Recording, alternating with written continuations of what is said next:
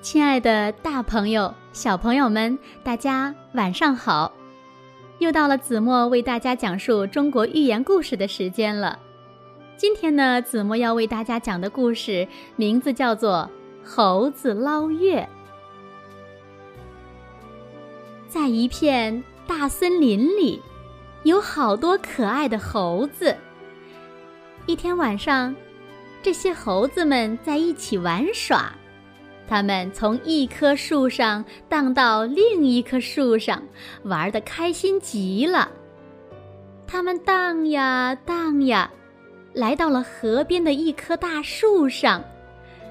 河水静静地流淌着，映出天上明亮的月亮。一只小猴子东瞅瞅，西望望，突然。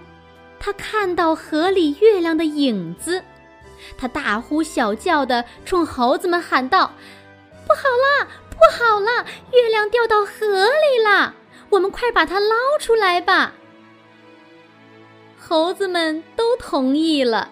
一个猴子先爬上大树，抓紧树枝，然后倒垂下来，抓住另一只猴子的两条腿。这样越来越长，很快就碰到了河里的月影。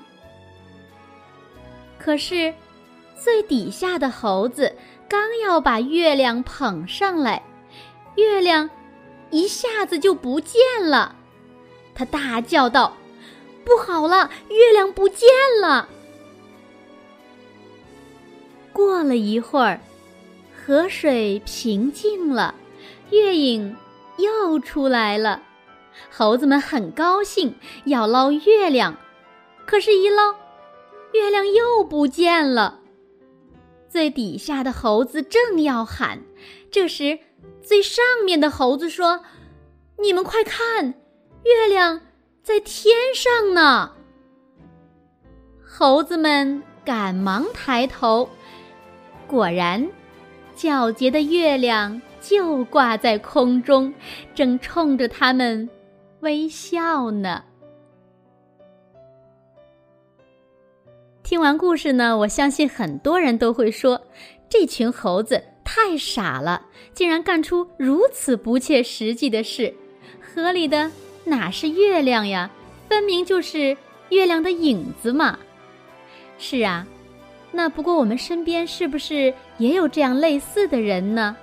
他们凭幻想办事，其结果能不与猴子一样吗？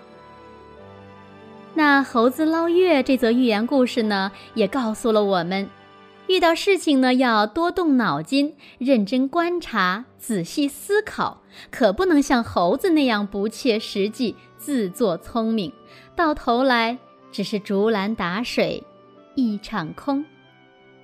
好了。